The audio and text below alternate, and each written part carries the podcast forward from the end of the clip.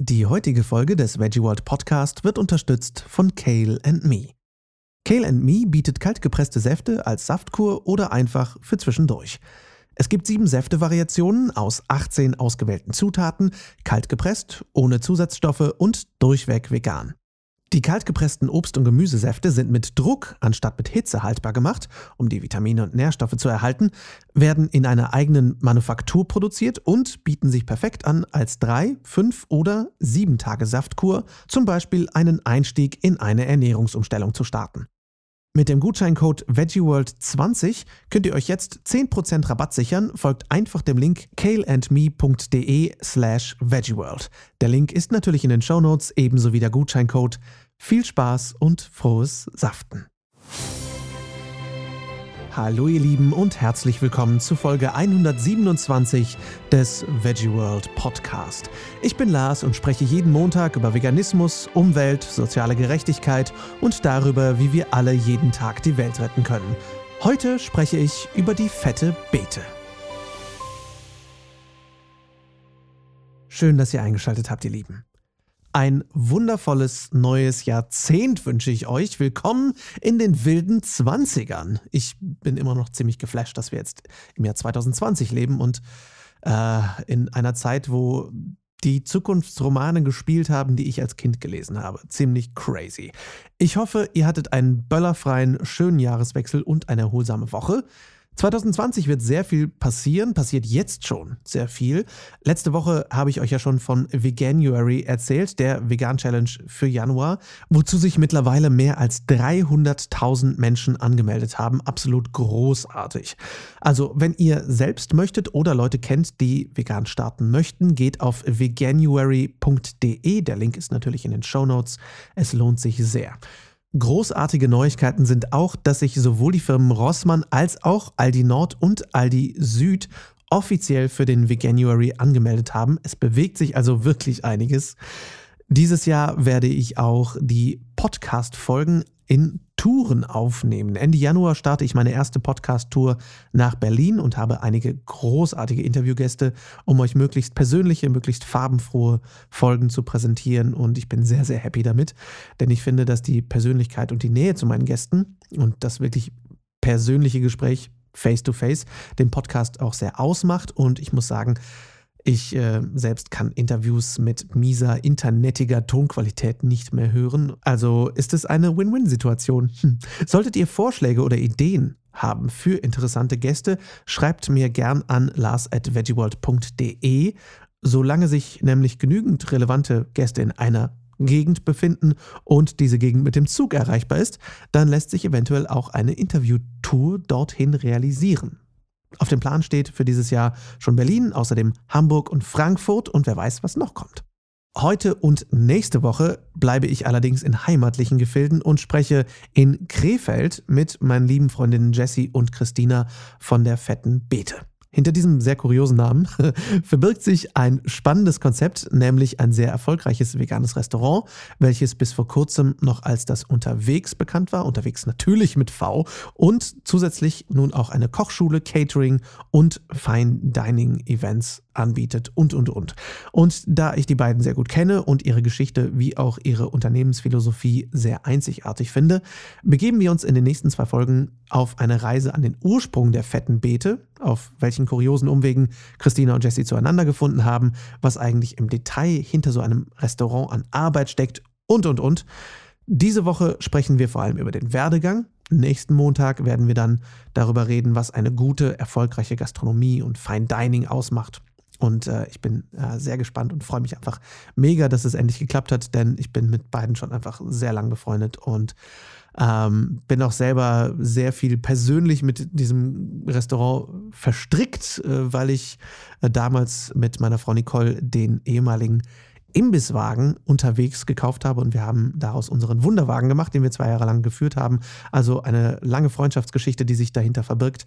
Und äh, wenn euch vegane Gastro interessiert, dann ist diese Folge besonders spannend für euch, diese Doppelfolge, denn das hat schon ein bisschen was an Workshop-Masterclass-Charakter, wie ich finde. Ich wünsche euch also ganz viel Spaß beim Interview. Ich sitze hier mit Christine und Jessie von der fetten Beete und es wird eine großartige Folge.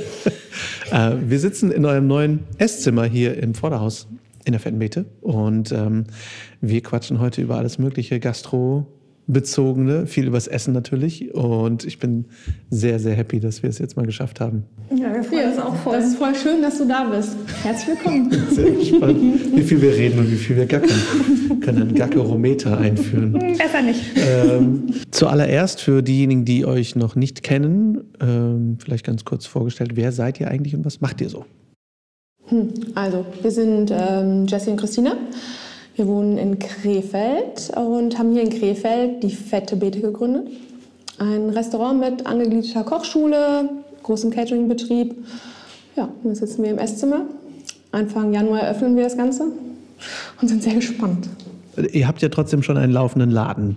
Ähm, Genau. Erklärt das mal vielleicht ganz ja, kurz dazu. Also ähm, wir sind jetzt, also wir sind die fette Beete, ähm, heißt aber auch, dass im Grunde genommen der Name erst so jetzt Anfang des Jahres jetzt auch wirklich so ein bisschen mehr größer publik gemacht wird.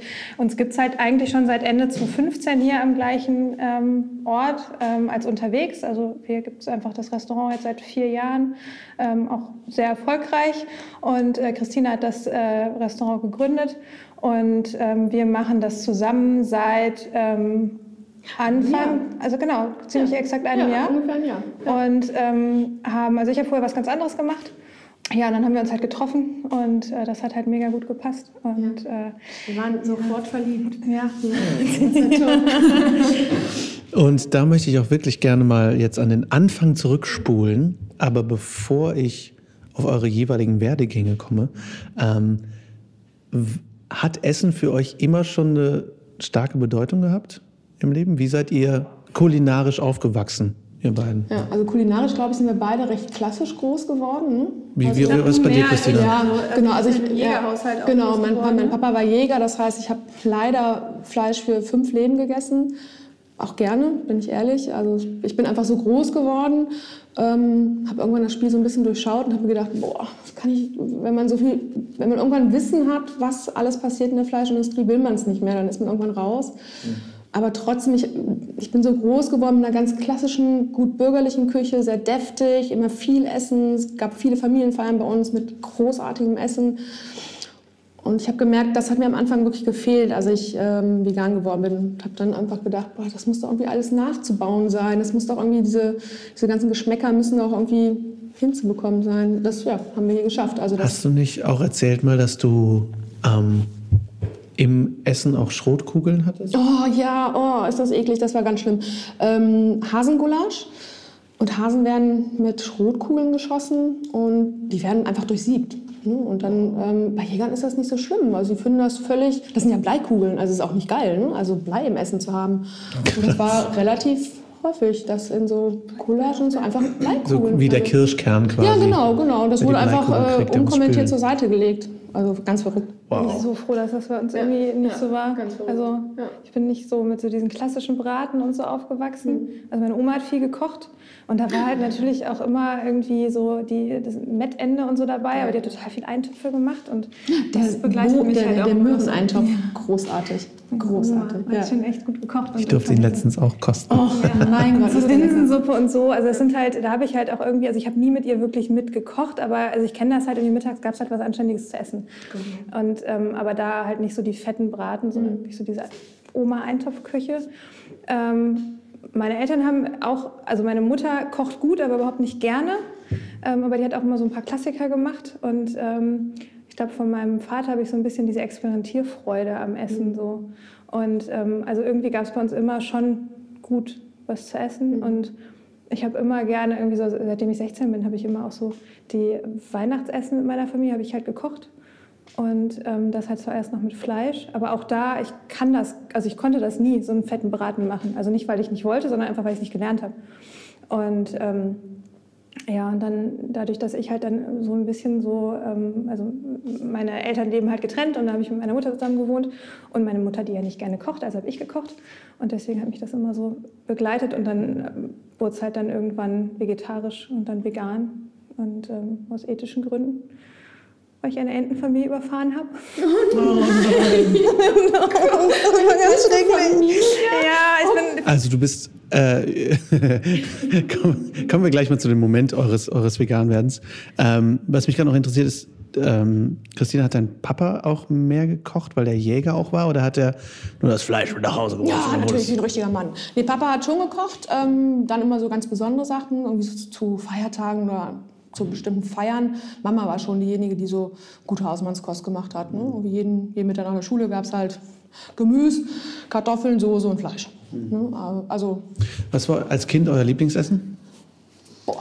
Spinat mit Rührei und Kartoffeln und Apfelpfannkuchen. Oh ja, Spinat. Äh, oh, und Königsberger Klopse mit rote Beete. Nee, ohne rote Beete, aber mit ganz, ganz, ganz viel Kapern. Oh, das war das Beste an der ganzen nee, Kapern musste ich, also ich fand den Geschmack schon immer richtig geil von der Soße und mit dem Kapern. Siehst du, wir hätten auch das wieder essen aber, können. Genau, Großartig. Kapern hättest du alle von mir haben können. Die hätte ich genommen. geil, ihr hättet euch also damals schon perfekt ja, ergänzt. Auf jeden Fall. Perfekt. Und ähm, es war ja, ihr habt ja sehr unterschiedliche letztendlich Wege hinter euch, um hier zu landen. Wie also sprechen wir vielleicht erstmal über die Entenfamilie. Oh Gott, Gott, warum habe ich sie erwähnt? Also du hast eine Entenfamilie totgefahren und bist dann vegan geworden, oder? Nee, vegetarisch. Also ich habe halt ähm, am Anfang meines Studiums ähm, habe ich schon auch mich, ähm, also ich habe Geschichte studiert, Geschichte, Germanistik und Politik und ähm, habe da relativ viel im Institut für Geschichte der Medizin gemacht und dann irgendwie bin ich schnell bei Ernährungsfragen und so gelandet. Und gleichzeitig habe ich halt auch so einen ähm, linken Background dann halt irgendwie auch so Geisteswissenschaften studiert und dann ging es halt dann auf auch linke Punkkonzerte und so. Und dann bin ich halt mit vegan-vegetarischer Küche halt in Verbindung gekommen und habe da schon gedacht, hm, eigentlich müsste ich auch mal kein Fleisch essen und habe aber da den Schritt halt irgendwie nicht geschafft und war halt eher so ein bisschen so Wurzel gesät irgendwie oder Samen gesät und ähm, aber vor allen Dingen ethisch motiviert, dass ich dachte, okay, irgendwie sterben die Tiere ja schon dafür, dass ich es jetzt auf dem Teller habe. Und dann bin ich mit meiner Mutter damals in Urlaub gefahren, irgendwie Autobahn war voll und ähm, vor mir tauchte diese Entenfamilie auf, also wie man sich also einfach vorstellt, Mama Ente oder vielleicht war es auch Papa Ente und dann waren halt vier, fünf Entchen so und die liefen von links nach rechts über die Straße. Und ich konnte nicht ausweichen, ich wäre sonst im Graben gelandet und ähm, oder hätte irgendwelche anderen Autofahrer halt irgendwie mitgenommen und dann ich, musste ich drüber fahren irgendwie und es war halt ganz schrecklich, weil ich dann in den Rückspiegel geguckt habe und nur gesehen habe, wie so Federn geflogen sind. Oh. Und ich habe im Auto zu meiner Mutter gesagt, okay, ich esse nie wieder Fleisch, weil ich halt gesagt habe, ich, wenn mich das jetzt trifft, wie kann ich denn dann noch eigentlich eine Entenbrust auf meinem Teller irgendwie haben? Das habe ich halt dann wirklich auch durchgezogen. Dann habe ich halt erstmal kein Fleisch gegessen, dann habe ich, glaube ich, noch ein halbes Jahr lang Fisch gegessen und habe halt irgendwann gesagt, okay, das ist irgendwie auch Bullshit, dass ich irgendwie dann noch äh, Fisch esse. Und dann ging es halt eher los, dass ich dann hat es nochmal, also ich glaube, als vegetarisch bin ich jetzt seit 14 Jahren oder so. Und dann hat es aber nochmal jetzt bis 2012 gedauert, ähm, bis ich dann wirklich gesagt habe, okay, das ist, auch das ist noch irgendwie viel zu kurz gedacht und ähm, bin, du kannst eigentlich auch keine Eier und keine Milch und so mehr essen. Und das war dann eher so ein schleichender Prozess. Und dann aber wirklich auch zuerst wegen der Tiere und ähm, und dann sind es ja immer noch so diese Stufen, ne? dann geht es los mit Kosmetik und Kleidung und so weiter. Und ähm, bis ich dann wirklich sage, okay, jetzt, also das ist jetzt wirklich vegan. Und dann kamen halt relativ schnell so diese ähm, Umweltaspekte noch ganz stark mit dazu. Und ähm, wünschte ich, das Einzige, was ich mir wünschte, ich wäre vielleicht irgendwie früher vegan geworden, aber. Ähm, Voll. Ja. Das habe ich auch ständig. Christina, wie war es bei dir? Wie kam bei dir so der? Anschleichend auch. Also ich hatte immer wieder in meinem Leben so vegetarische Phasen, weil ich einfach das Fleisch so über hatte von zu Hause trotzdem immer wieder Rückfälle, weil es halt auch so, es gab halt zu Hause auch nichts anderes. Ich bin nach Münster gegangen, irgendwann zum Studium, ähm, war am Anfang stetige Mensa-Besucherin, habe dann aber ziemlich schnell gemerkt, boah, das schmeckt hier alles nicht. Und das schmeckt vor allem nicht wie zu Hause. Ein überraschender Schock. Oh, das war wirklich, ja, das, nein, aber das war wirklich der Grund. Also ich habe zu Hause halt immer mitgeholfen beim Kochen, aber es war nie so, dass ich irgendwie selbstständig großartige Sachen gekocht habe. Aber da hat es angefangen. Ich habe einfach in Münster gemerkt, oh Gott, ich brauche gutes Essen, sonst funktioniere ich nicht. Und da habe ich angefangen zu kochen. Dann irgendwie erstmal für mich, dann für Freunde, für die WG und ja, und Was so. hast du in Münster gemacht? Außer ich habe Psychologie studiert, mhm. genau, und äh, viel in der Gastro gearbeitet. Wenn ich ehrlich bin, mehr in der Gastro gearbeitet, als äh, im Hörsaal zu sein. ist halt doch irgendwie so meine Leidenschaft, äh, habe ich da auch irgendwann gemerkt und äh, habe mich für die Gastro entschieden. aber ähm, ich muss immer wieder sagen, die Mensa ist schuld, dass ich ähm, mich so richtig mit dem Kochen beschäftigt habe. Auch so mit allen möglichen Arten zu kochen und zu suchen nach Ersatzprodukten oder Sachen schmackhaft ohne Fleisch zu machen. Das war auch wichtig. Also vielleicht wäre es sonst auch, wenn die Mensa gut gewesen wäre, würde ich, weiß ich nicht, vielleicht auch noch in diesem Muster drin sein. Da kommt man ja schwer raus. Und wenn das gesamte Umfeld auch so tickt, ist das auch echt schwierig. Und wie kam für dich der Moment, wo du dann vegan geworden bist? Ähm, das war, wir haben äh, mit dem Unterwegs haben wir vegetarisch-vegan angefangen. Das heißt, da hatte ich wieder eine vegetarische Phase, war da auch völlig von überzeugt und habe gesagt, na, das ist gut so und ähm, wegen mir müssen keine Tiere sterben. Und wir haben dann auf Festivals, wir hatten den Foodtruck zu der Zeit, auf Festivals. Ja, vielleicht machst du da, magst du da mal ansetzen. Ja. Ihr habt ja genau, eine ganze Zeit lang mit dem unterwegs, mit dem genau. Foodtruck gestartet. Genau, Wie kam genau, das, das, überhaupt? Genau. Wie kam die Idee? Ähm, wie kam das? Wir waren, also mein, mein Ex-Mann und ich, wir waren ähm, absolute Festivalgänger und haben auf den Festivals immer gedacht, mein Gott, ey, hier gibt es, also auch vegetarisch schon unterwegs, hier gibt es einfach nichts Geiles außer Pommes für uns zu essen. Wir haben immer so ein bisschen rumgealbert gesagt, boah, wie geil das wäre, wenn hier einfach leckeres Essen stehen würde. So würden wir jeden Pommesstand vorziehen. Und ähm, ich hatte auch, ich, ich hatte immer das... Ähm, immer schon diese Vorstellung, auch irgendwann so ein eigenes Restaurant, ein kleines Café. Und ja, ich weiß nicht, irgendwie, was, ich weiß nicht, irgendwann kam einfach, einfach dass wir gesagt haben, warum machen wir das denn nicht? Ne? Wir gehen gerne auf Festivals und warum versuchen wir das nicht? Wir haben es erst nebenberuflich gemacht. Ich habe also noch bei meinem alten Chef in dem Restaurant weitergearbeitet. Mhm. Und wir haben uns dann so einen Foodtruck angeschafft und haben gesagt, weißt du was, wir probieren das. Wir machen jetzt einfach geiles vegetarisches Essen auf Festivals. Und dann haben wir das Peter Street Team kennengelernt, echt coole Leute. Es waren immer so die ähnlichen, mit denen hat man sich unterhalten. Und die haben dann ziemlich viel Infomaterial bei uns gelassen, haben uns Links gegeben, haben gesagt, hier guckt mal rein. Und so läuft das Ganze eigentlich. Und wenn du einmal solche Filme guckst, bist du raus. Du hast also bei jedem Stück Käse, was du den Mund steckst, hast du nur noch diese Qualbilder im Kopf und denkst dir, oh, ich, wie, wie kann ich das essen mit gutem Gewissen? Wie kann ich in den Spiegel gucken und wissen, das passiert? Und das passiert, weil ich konsumiere, weil ich die Kaufentscheidung treffe. Fürchterlich. Und dann ging es relativ schnell, dass wir gesagt haben, komm, wir machen ähm, komplett vegan. Haben das gar nicht so groß irgendwie draufgeschrieben. Ich glaube, es stand sogar immer noch eine Zeit lang auf unserem Hänger drauf, stand, bis wir den hatten. Ist das wirklich so? Wir ne? Da stand vegetarisch. Ja? Vegetarisch und vegan.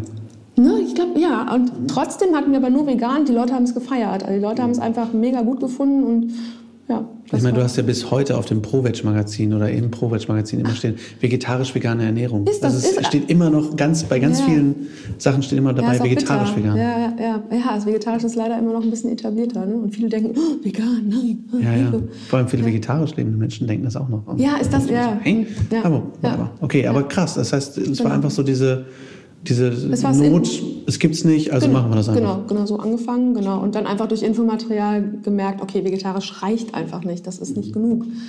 Wir müssen viel mehr machen. Ach krass. Und ja. ähm, wie kam es dann letztendlich vom Imbisswagen, Festivals, Touren zu dann jetzt im eigenen Restaurant? Ja gut, es war halt immer schon mein Traum und ähm, wie haben, wie, also genau, auf dem Festival sind wir halt mega abgefeiert worden. Die Leute haben immer gesagt, boah, ist so schade, man muss irgendwie, um euer Essen zu bekommen, muss man irgendwie auf die Festivals und euch hinterherreisen. Warum macht ihr nicht mal ein eigenes kleines, ähm, einen kleinen Stand? Dann haben wir gesagt, naja, weiß nicht, hm, wo denn? Und wir haben, glaube ich, ach nee, da haben wir, Nee, wir haben da schon in Krefeld gewohnt. Aber genau, Krefeld war relativ, ist ein schwieriges Pflaster für Gastro. Haben gedacht, naja, irgendwann, wenn man einen richtigen Stand, Stand findet, ein richtiges Plätzchen, wo man sich wohlfühlt, und ich weiß gar nicht, wir haben dann in der Innenstadt gibt es den, ähm, den Stadtmarkt. Da haben wir irgendwann uns vorgestellt, haben gesagt, hört mal, da ist doch eine Bude frei oder da wird eine Bude frei. Könnt ihr euch vorstellen, dass wir irgendwie da veganes Essen verkaufen? Typisch, äh, mein Gott, ältere weiße Männer, die da vor uns saßen und uns wirklich völlig fassungslos angeguckt haben. Ja, wer soll das denn essen? Mein Gott, fürchterlich. Gut, äh, gesagt, getan. Wir haben da diese Bude eröffnet. Am ersten Tag, wir machen die Rollos hoch, gucken uns an und denken, oh Gott, wer soll unser Zeug essen? Kommt überhaupt jemand? Das war wirklich sehr spannend. Aber die Krefelder sind gekommen. Die Krefelder fanden es großartig. Am ersten Tag schon? Am ersten Tag schon, genau. Witzigerweise, die Kunden vom ersten Tag sind jetzt immer noch Stammkunden von uns. Nein. Das ist großartig. Ja, ja, die oh, sind ins Hotel gekommen. Ja, das ist echt toll. Und das war eine mega gute Zeit. Also die Festivals waren auch super, krass anstrengend, aber auch eine richtig schöne Zeit. Stadtmarkt in der Innenstadt auch sehr schön, aber es war halt wirklich so ein zwar von drei Seiten zu Marktstand, aber kalt. Im Winter war es so ätzend kalt. Mhm. Und ja. Es war ja trotzdem relativ eng. Also das es war eng, es war total klein. Ich weiß gar nicht, wie viele Sitzplätze hatten wir denn wohl. Weißt du das noch? 16 vielleicht? Ja, 20? vielleicht. Ne? Also es war wirklich klein. Und ja, und dann war der Schritt auch irgendwann klar, okay, wir müssen äh, oder wir wollen irgendwas Größeres, wir wollen irgendwas Festes mit festen Türen, mit, mit Glas und Glasscheiben und Heizung. Ja, und dann haben wir irgendwann hier durch ähm, Bekannte von uns, die das Tätowierstudio, ähm, die ein Tätowierstudio in Krefeld haben, hier den Hinterhof entdeckt. Geil. Und dann sind wir hier gelandet. Sehr lustig. Ja. Und über den Stadtmarkt haben wir uns ja auch kennengelernt. Ja, ist das nicht Weil also wir seit irgendwie, wir haben in Xanten gewohnt zu der Zeit da wo es ja auch nichts gab, außer dem einen ungenannten äh, vegetarischen Restaurant. Ähm, und ähm, da haben wir auch, wir wollten ja irgendwie ewig irgendwie Döner essen gehen, weil es irgendwo was gab. Und ich glaube, es hat fast ein Jahr gedauert, bis wir, bis wir es waren. Und als wir dann bei euch waren, haben wir sehr schnell irgendwie ja. gesagt, boah, wir würden auch so gerne mal so einen Foodtruck. Ich so, ja, wir verkaufen. Wir haben uns das gestern entschieden, ja. den zu verkaufen, ja. vor zwei Tagen oder so. Und ihr hattet den noch nicht inseriert? Nee, genau, weil das ganz frisch war, die Entscheidung hier Und dann, äh, ja, ich glaube, am selben Abend war die Entscheidung noch klar. Ja. Und dann haben wir den abgekauft und der Rest ja. ist Geschichte. Das ist toll. Das so ist, äh, krass, ich, ich habe mich so gefreut, dass der Hänger vegan geblieben ist. Das war ja. großartig. Ist er immer noch? Kennt, also, ja, ist er immer der noch ist vegan? immer noch vegan. Also wir haben ja zwei Jahre geführt ja. und der wird immer noch vegan Ach, weiter jetzt geführt von anderen Leuten. Aber der, das war auch so eine prägende Zeit irgendwie. Diesen, oh. Ich kann es eigentlich nur allen empfehlen, sie wirklich, einmal wirklich, wirklich für ja. andere Menschen zu kochen und irgendwie diese, das ist so eine ehrliche hm. Arbeit, finde ich so, so nicht, nicht einfach, aber simpel, einfach anderen Menschen Essen vorzusetzen und zu sagen, mhm. schmeckt euch das cool, danke. Ja, Bitte gib mir Geld. ja, ja, ja, das stimmt. Voll. Aber das fand ich einfach so lustig, wie das alles, also durch wie viele, in Anführungszeichen, Zufälle, einfach diese ganze Nummer hier, mhm. dass wir hier sitzen, ne? entstanden Wirklich verrückt. Äh, Krass. Und Jessie, du hast ja, ich meine, studierte Historikerin. Wie uh. kam es? äh, wie kam das letztendlich, dass du gastronomisch irgendwas gemacht hast? Um uns dem Punkt zu nähern, dem galaktischen Meeting. Warum wir jetzt hier zusammen sitzen. Warum wir hier zusammen sitzen. Ähm, also eigentlich ähm, muss ich so in der Rückschau sagen, hätte das eigentlich viel früher passieren sollen, müssen, wie auch immer. Ähm, weil ich ähm, eigentlich während meiner Schulzeit die ganze Zeit, also eigentlich ging es los, dass ich immer dachte, ich wollte ähm, Ärztin werden und ähm, wollte Medizin studieren und dann finde das gesamte Umfeld das natürlich großartig. Ähm, uh, ja, äh, Medizin, äh, super, mach mal. Und dann habe ich überhaupt nicht mehr darüber nachgedacht, was ich eigentlich gerne irgendwie machen möchte. Und dann habe ich auch nach dem Abi direkt einen Studienplatz bekommen in Düsseldorf und habe aber ehrlicherweise, ich glaube, nach zwei Wochen gemerkt, dass das Quatsch ist. Und ähm, also es waren halt einfach um mich herum ganz viele Studierende, die ganz happy waren. Also unter anderem haben wir halt relativ schnell so einen Prep-Kurs gemacht, also wo man dann die Leichen seziert. Und dann steht man da so mit zehn Leuten drumrum und da waren ganz viele wirklich auch einfach glücklich. Und ich dachte mir zuerst, das ist so Okay. Und, ähm ich erinnere mich daran, dass ein äh, alter Schulbekannter von mir, der auch Medizin studiert hat, gesagt hat, sie haben im Sezierraum ähm, von ihren Leichen die Brustwarzen abgeschnitten und sich damit gegenseitig beschmissen. Okay, da war ich glaube ich schon nicht mehr dabei. so, das Level ist irgendwann erreicht. Ja, ja also das habe ich nicht mitbekommen, weil ich habe dann vorher gesagt, nee, doch nicht. Und dann war ich so in dieser Phase, okay, krass, was mache ich denn jetzt? Und da war das, das erste Mal, dass ich wirklich ernsthaft eigentlich gesagt habe, hm, eigentlich möchte ich gerne eine Ausbildung zum, zur Köchin machen. Und damals war es halt noch so, da war ich halt einfach ja auch noch mal anders, als ich es jetzt irgendwie bin. Dann hat das Umfeld, weil mein Umfeld hat gesagt, ja, aber du hast doch jetzt irgendwie so ein gutes Abitur und willst du nicht lieber studieren? Und dann habe ich gedacht, ja, hm, irgendwie stimmt das ja. Und habe aber nicht so richtig die Vorstellung davon gehabt, was man ja eigentlich machen könnte, wenn man zuerst eine Kochausbildung macht und was dann eigentlich noch dahinter stecken könnte. Und dann habe ich halt studiert, was auch im Nachhinein wirklich eine tolle Entscheidung war. Ich glaube auch, sonst wären wir vielleicht uns auch nie begegnet, hm, wie Christine genau. und ich. Ja. Aber ich glaube, also es ist ja, also genau so muss es kommen. Also ich habe mhm. erst mal studiert und ähm, genau, habe halt Geschichte zu Ende studiert und bin dann ähm, aber in der Unternehmenskommunikation gelandet und habe da erschreckenderweise fast zehn Jahre gearbeitet. Also erschreckend, erschreckend, weil es so lange war, weil ich irgendwie doch schon irgendwie alt bin. oh, oh ja. Ja, 587 Jahre alt. Ja, ähm, nein, also das ist dann doch irgendwie, also ich habe das auch immer gerne gemacht und war zuerst in einer Agentur und dann habe ich sieben Jahre lang ähm, bei äh, meinen Stadtwerken in Neuss gearbeitet, habe das auch wirklich gerne gemacht, hatte ein mega schönes äh, Team, kleines Team zusammen ähm, aber mich hat das Kochen halt nie losgelassen. Also ich habe immer auch während des Studiums sowieso in der Gastro gearbeitet, so wie du ja auch, mhm. Christina, und irgendwie ähm, gekellnert.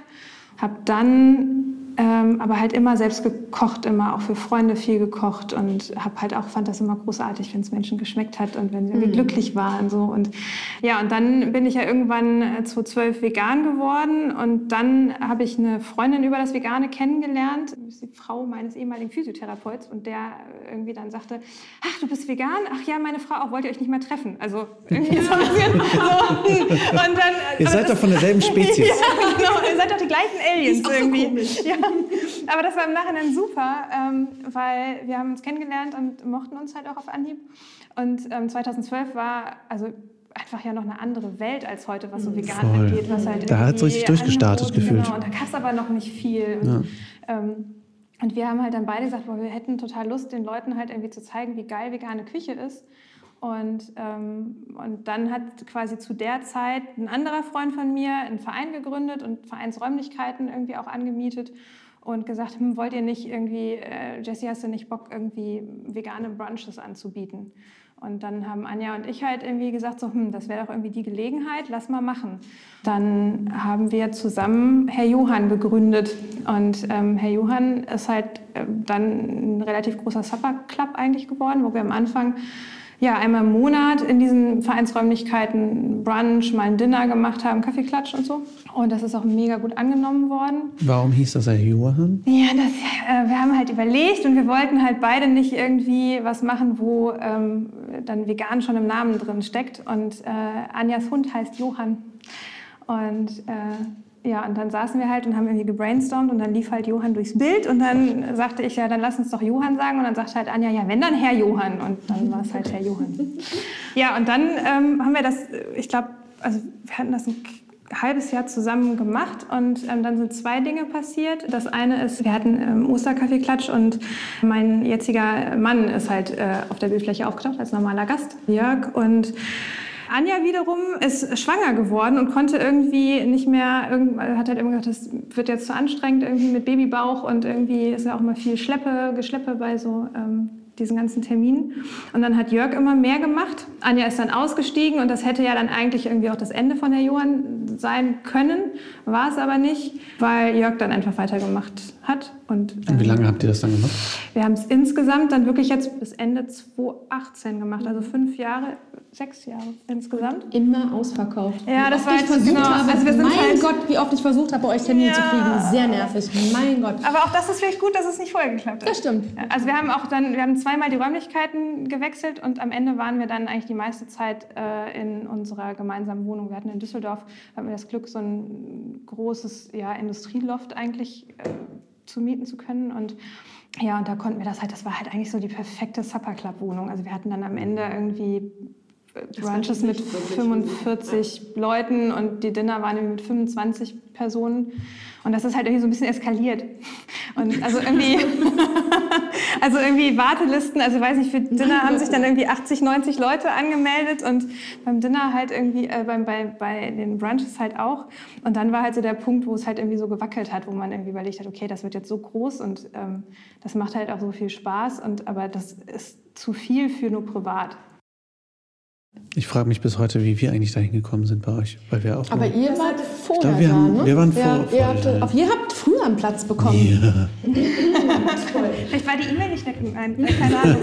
Ich weiß es nicht, äh, woran es gelegen hat. Wie kam denn letztendlich der Moment, wo, also wo ihr euch kennengelernt habt und wie kam dann letztendlich die Entscheidung, gemeinsam, gemeinsam das zu starten? Ja, ich glaube, da sind echt so ein paar Sachen ja, zusammengekommen. Ne? Also es war, ähm, wir sind, also Jörg und ich waren das erste Mal, ich glaube auch, wir, wir, waren ja auch mit euch, waren wir. Äh, ja. Ähm, ja, aber ich muss dazu sagen, das erste Mal wart ihr inkognito unterwegs. Stimmt. Ja. Wir haben nur für du die. Auch nachhaltig pisst, ne? Ja, ich war nämlich in der Küche und ähm, ähm Dani hat mir irgendwann abends gesagt, Herr Johann muss bei uns gewesen sein. Die hat das gerade gepostet. Und ich so, welcher Tisch? Dann haben wir auf dem Foto geguckt, welche Fliesen und welcher Tisch, welcher Tisch. Dann haben wir versucht zu rekonstruieren, wer saß denn an, es war Tisch 8, wer saß denn an Tisch 8? Das muss doch, einer davon muss Frau Johann gewesen sein. Wir sind nicht drauf gekommen.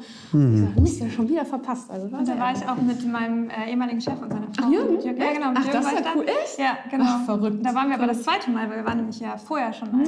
Ach, schon mal? Ja, also wir waren zweimal da und dann waren wir einmal mit, mit äh, dir und Nicole da. Ja. Und da haben wir quasi, glaube ich, euch genau, vorgestellt. Weil es war die ganze Zeit so, nie, genau, stimmt, das war nämlich die ganze Zeit so, nein, du musst jetzt nicht aus der Küche holen. ja, das war also wir kannten uns, also ich kannte ja das unterwegs ja auch schon vorher, aber habe es halt auch nie geschafft. Und kannten uns halt nicht persönlich, beide nee, nicht persönlich. Ja. Und glaube ich, fanden aber immer unsere Küche geil. Toll, also ja. weil irgendwie so die Bilder, die man so gesehen hatte, mhm. ah ja, es ist schon, ist schon gut, was die da machen. So, ne? Und ähm, ja, und dann sind so ein paar Sachen zusammengekommen. Also wir haben uns dann kurz kennengelernt.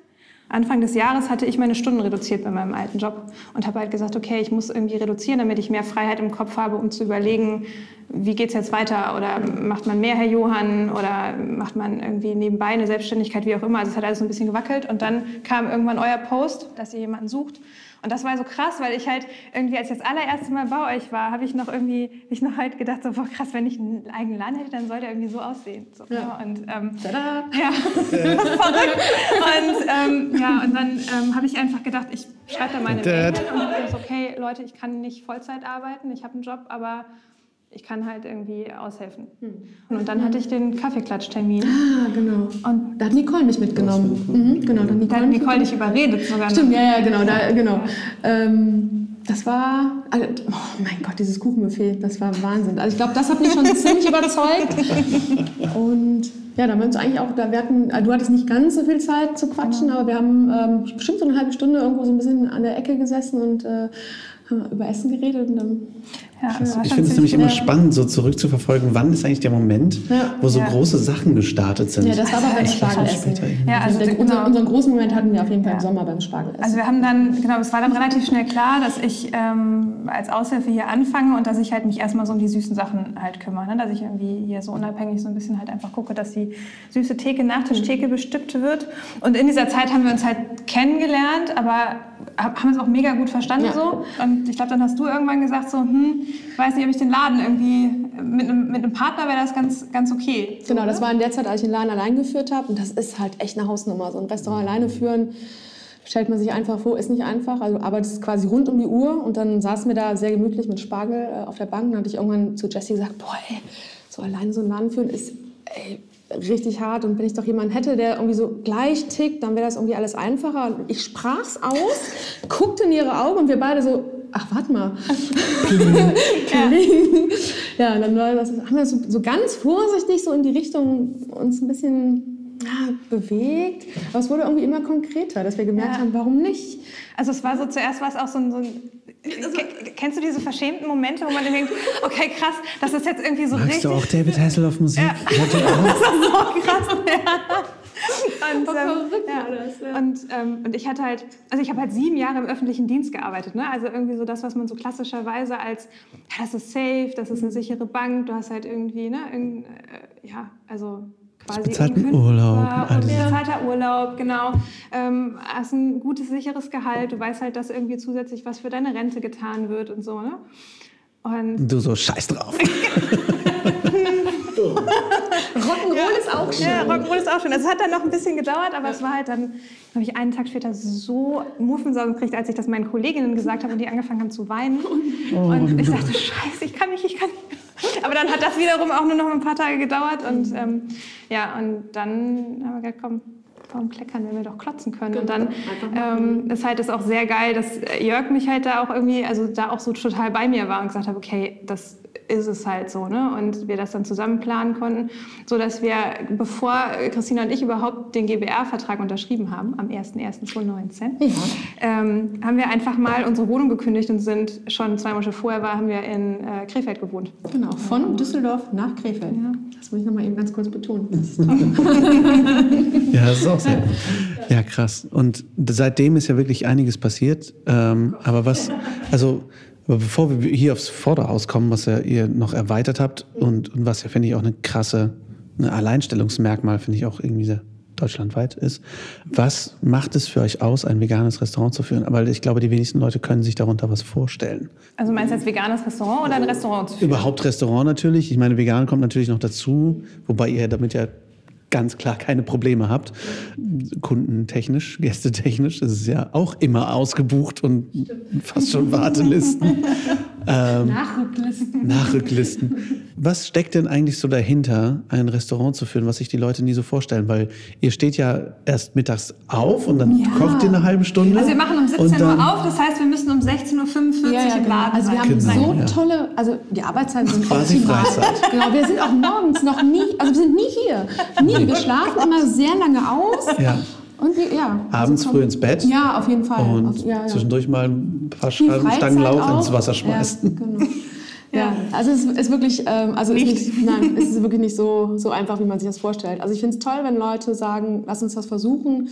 Aber man muss sich einfach klar sein, dass es wirklich ein Knochenjob ist. Mhm. Also jeder Bereich im Restaurant, vom, vom Koch zum Beikoch, ähm, Spüler, vorne im Service, es ist einfach ist ein Knochenjob und das darf man einfach nicht unterschätzen glaube halt, wenn du es mit, mit Liebe machst, und das ist bei uns irgendwie ganz weit vorne, wir lieben das, was wir hier machen, macht es immer einfacher. Gäste fühlen sich auch auf jeden Fall dadurch mega wohl hier, weil wir einfach, wir wollen Gastgeberinnen sein, wir lieben das, aber trotzdem ist es mega viel Arbeit. Mhm. Was, passiert, was passiert denn alles so hinter also den Kulissen halt, von so einem Restaurant? Ja, also ich glaube halt, es passiert halt sehr, sehr viel wirklich, was die Leute einfach gar nicht sehen. Ähm, also das eine ist halt wirklich so die Stunden, wenn wir aufhaben. Klar, das, da sieht man, das ist halt klar, da ist halt dann irgendwie die Servicekraft und dann gibt es halt, ist auch irgendwie klar, dass da eben die Spürkraft ist und dass da auch Menschen in der Küche halt das Essen zubereiten.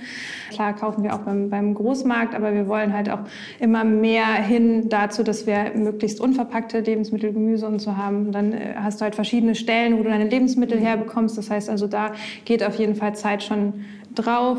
Ähm, dann hast du schon auch einen immensen bürokratischen Aufwand. Also musst dich ja, an ziemlich viele, wird, ne? genau, ja. du musst dich an ziemlich viele Regularien halten. Also es ist, also wir haben jetzt insgesamt ich glaube, zwölf Angestellte, also zwei Vollzeitkräfte, eine Teilzeitkraft und der Rest sind ähm, 450 Euro Kräfte. Und die haben aber, da hängt ja quasi auch Lohnbuchhaltung dran. Also wir haben auch eine, eine sehr gute Steuerberaterin, die uns da unterstützt. Aber auch da musst du natürlich irgendwie gucken, dass das alles so richtig ist. Und da kommt dann natürlich auch der, der Zoll, der dann auch irgendwie guckt, ob die Leute auch wirklich gut angemeldet sind und so. Das sind einfach Sachen oder...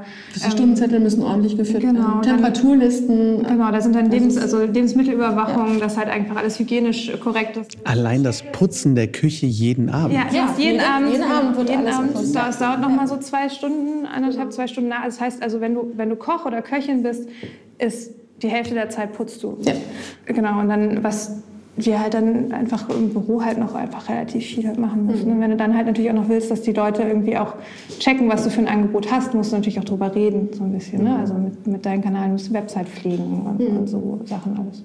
Krass, ja. Ich glaube, ich finde es nämlich immer wieder erstaunlich, wie sehr die Menschen nicht verstehen, was das für ein Job ist. Wirk also wirklich, das ist, man denkt immer, das ist so ein Klischee, aber die Leute sagen, kommen wirklich in den Laden und sagen, also eure Arbeitszeiten hätte ich gern.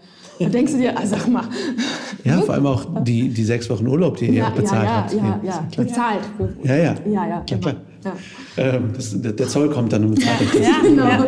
Oder auch, ich meine, das ist ja auch, was auch viele Leute, glaube ich, gar nicht wissen. Das ist jetzt auch so, ich meine, wir müssen jede also jeden Kassenzettel, den wir haben, den wir für den Laden ausgeben, den müssen wir aufbewahren, den müssen wir einscannen den, und, und auch, auch quasi physisch aufbewahren, zehn Jahre lang, was ein bisschen witzig ist, weil da ja die Schrift nur drei Jahre lang drauf hält. Aber wir müssen die fürs Finanzamt zehn Jahre aufbewahren. Und also alleine das, also wenn man sich halt mal überlegt, wie viel wir eigentlich jeden Tag halt einkaufen müssen und dann halt mhm. all das archivieren, ne, also digital und analog, mhm. das ja, das kommt halt einfach auch mit dazu. Ich glaube, das sind halt diese, deswegen finde ich das so, so wertvoll, mit euch darüber zu reden, weil ich glaube, dass sich viele Menschen auch überhaupt keine Gedanken darüber machen, wenn sie vegane Gastro starten. Also ich weiß, dass, wo wir gestartet sind mit unserem Foodtruck, um den Zeitraum, Zeitraum hinweg, haben einige andere auch gestartet und die meisten sind wieder zu. Mhm. Weil die wenigsten, also die wenigsten sind ausgebildet, die meisten sind Quereinsteigerinnen und Quereinsteiger und das da denkt ja niemand dran. Also diese ständige Buchhaltung und Veterinäramt und das, was ich alles, was ja, da du hast halt, also das hängt. ist ja auch, ich finde das auch mega schön, so diese Leidenschaft fürs Essen dann irgendwie. Also deswegen machen die meisten das ja, weil sie halt ja. halt auch einfach sagen, boah, geiles Essen kochen und ähm, wir wollen halt, dass Menschen das mitbekommen. Aber du musst dir halt drumherum natürlich auch Gedanken machen. So, ja. ne? Und dass halt eben das nicht nur irgendwie ist, wir machen jetzt einen schönen Teller, so, sondern dass da auch wirklich dann die Arbeit drumherum halt einfach passiert. Voll. Ja. So, nur so als, als Tipp für diejenigen unter. Also es ist auch geil, wenn man halt sich das vorher natürlich auch überlegt und einem, also es klingt jetzt so auch so ein bisschen, als wäre das irgendwie Nein, das ist total nee, viel zu viel, ne? Nein, nein, aber es ist halt Es ist genau, aber sehr viel. Das, ist sehr viel, da müssen wir uns keine, keine Nein, ja, aber es ist, ist schon, glaube ich, das muss einem klar sein und dann muss man irgendwie auch ein Konzept dahinter haben, dass man das irgendwie alles schafft. Mhm. Ja, also ich glaube, das ist so das Ding. Die wenigsten wissen, wie, wie Buchhaltung geht. Ja. Oh, also sucht euch Leute, die gut in Buchhaltung sind, ja, also die das gut können, was so ihr nicht gut könnt. dass ne? Jörg hier ja. auch irgendwie uns da auch echt viel abnimmt, genau. so, ne? der halt auch so ein Zahlenmensch ist und dann weil das ja. sind wir halt, also ja, schon. Ja, es ist aber viel, viel, viel Ackerei. Mhm, ja. ja. Krass. Und letztendlich hat euch das ja aber auch nicht gereicht, weil ihr hasst Freizeit und Schlaf. deswegen deswegen ähm, sitzen wir jetzt auch nicht hinten im Restaurant, sondern hier im Vorderhaus in eurem brandneuen genau. Esszimmer. Was sind denn so die Pläne, die dann in euren also unterforderten Gehirnen. Also wir haben uns halt überlegt, genau wie du äh, sagst, also das reicht irgendwie alles noch nicht.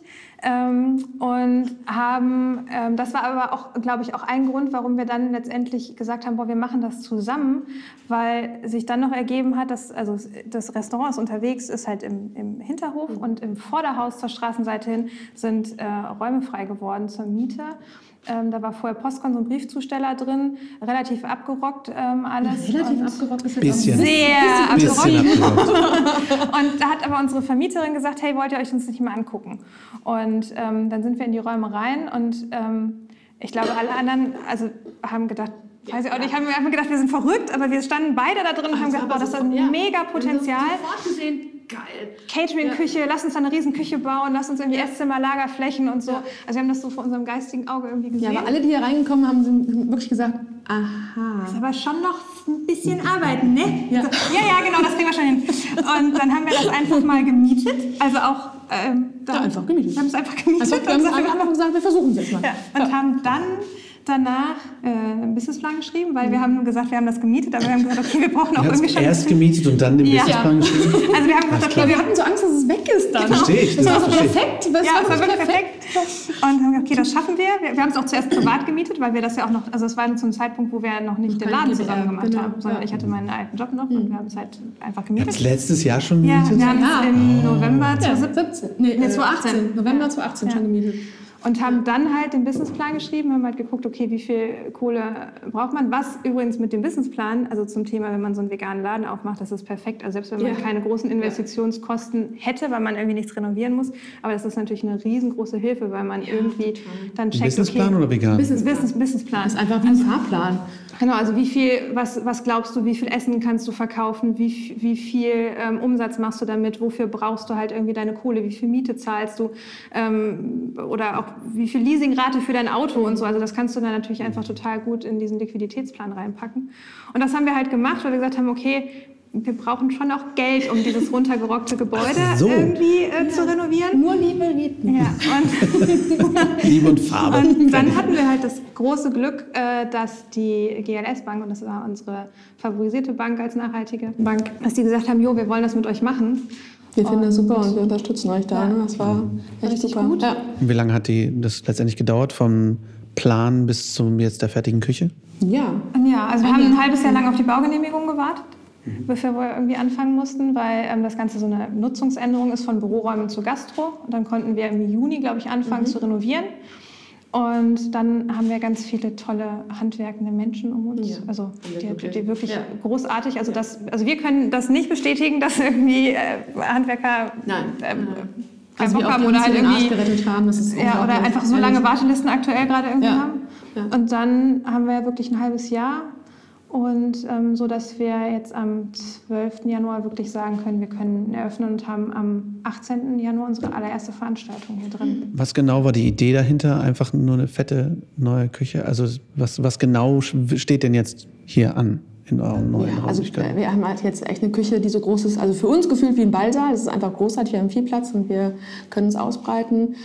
Und wir können jetzt, wir machen beide einfach auch super gerne Caterings. Das heißt, wir können jetzt einfach große Caterings annehmen und wir können den Leuten zeigen, wie gut das Essen geht. Wir kriegen halt hinten im Restaurant ganz oft äh, die Frage gestellt, Mensch, wie habt ihr das denn gemacht? Und könnt ihr nicht mal sagen, wie das und das geht? Und warum habt ihr überhaupt noch kein Kochbuch? Und das muss doch möglich sein, dass wir hier irgendwie so Tipps von euch kriegen. Und dafür ist die Küche optimal. Wir können da, wir haben zumindest vor, Kochkurse um die zehn Leute zu veranstalten. Jeder hat also seinen Arbeitsplatz und dafür ist die Küche perfekt. Ich habe auch gehört, dass ihr ein bis zwei Anfragen schon bekommen habt für Kochkurse. Ja, ne, da ein, einer. Einer, einer, Max. Es gibt auch keine Wartelisten. Nein.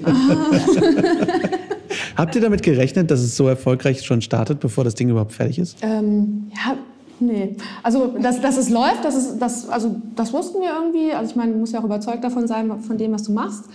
Aber dass die Nachfrage so groß ist und dass von Anfang an schon so viele sich für die, für die Kurse anmelden, das ist verrückt. Ja, das, das ist mega wirklich, gut. Ist wirklich verrückt. Also wir mussten halt jetzt vor Weihnachten, mussten wir noch ganz auf die Schnelle halt Kochkursgutscheine drucken, weil alle Leute gesagt haben, ich möchte das verschenken, ich möchte das verschenken. Ja. Das war mega. Mhm. Und ähm, vielleicht ergänzen noch irgendwie, also wir machen ja nicht nur Kochkurse hier sondern, und ähm, ah, Caterings, ja, genau, sondern wir haben halt wirklich auch ein schönes Esszimmer hier hingebaut, ähm, wo wir auch so Fine Dining Events machen wollen. Also das ein war auch immer Shishi. genau, Shishi, weil wir beide halt auch total darauf stehen, wirklich Teller zu malen, also mhm. irgendwie Essen zu malen und ähm, das vermissen halt auch die Herr Johann-Leute so ein bisschen und das vermissen halt auch hier schon mal dann irgendwie Gäste, die dann sagen, auch wollt ihr auch nicht mal irgendwie so ein Fünfgang-Menü, Sechsgang-Menü anbieten. Und das können wir jetzt halt hier auch mit unserem Esszimmer, also wahrscheinlich so bis zu 25 Personen. Und da machen wir halt auch so einen extra Eventkalender. Und ähm, ja, und man kann halt diesen Raum halt auch oder uns dann quasi buchen. Ne? Also wenn man irgendwie so Firmenfeiern hat oder irgendwie Geburtstage oder so, das kann man dann schön separat vom Restaurant machen, weil wir hatten im Restaurant immer so ein bisschen das Problem, dass wir so größere Gruppen halt, also du kannst natürlich das Restaurant komplett mieten als geschlossene Gesellschaft, aber so gerade so diese 20 bis 25 Personen, 15 mhm. bis 25 Personen ist halt schwierig im Laden, ja. weil da lohnt es sich noch nicht, das komplett zuzumachen, aber es ist schon ein bisschen zu viel für, ähm, für wir lassen den Laden auf und lassen das normale Abendgeschäft laufen. Und das passt halt jetzt hier perfekt, also es ergänzt sich total mhm. gut.